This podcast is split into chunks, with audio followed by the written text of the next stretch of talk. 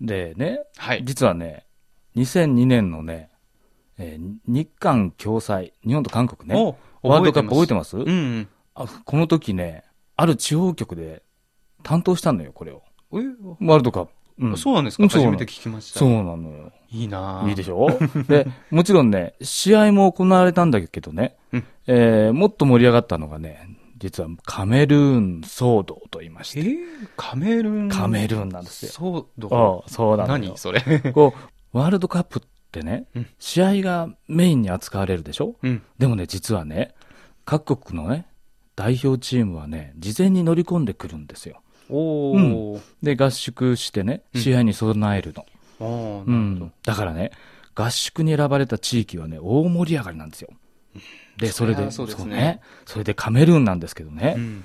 あるむ田舎の村にね、合宿する予定だったんですけど、なかなか来ない。来ない。来ない。心配するでしょう。心配あのですよねむ村の人たち が。で、村長さんはとても素朴でね、いい人でしてね、うん熱心に誘致をしただけにね、村の人全員でね、待ってるの。で、もちろん私たちも中継車を出してね、あ、待ってる。まあ何日も待った の。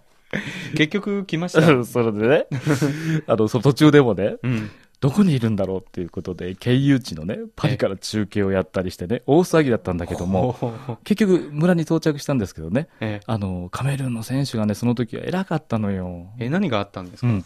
あのね、遅れたおお詫びはね、もちろんだけどね、村の行事などにね、積極的に参加してくれたの。おだー。から、言葉は通じなくてもね、サッカーを知らない人たちもいるんだけどもね、通じ合うことをね、証明してくれたんですよ。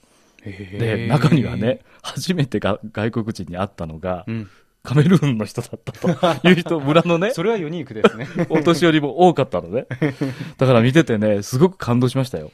なるほうど。んそんなエピソードもあったんですうんあったのかよ知らなかったです。うんだから、今でもね、僕もあの、カメルーンやね、うんアフリカ勢を応援したくなるんですよ。なるほど。あ。あ 実実際ね、村の人もね、ワールドカップのたびにね、うん。アフリカ勢とかカメルーンをね、応援してるんだって。う。うんん。えー今回、アフリカ勢のそうそうねそうそうそう、ベスト8に残れませんでしたうねん。残念でした。 残念でした。はい。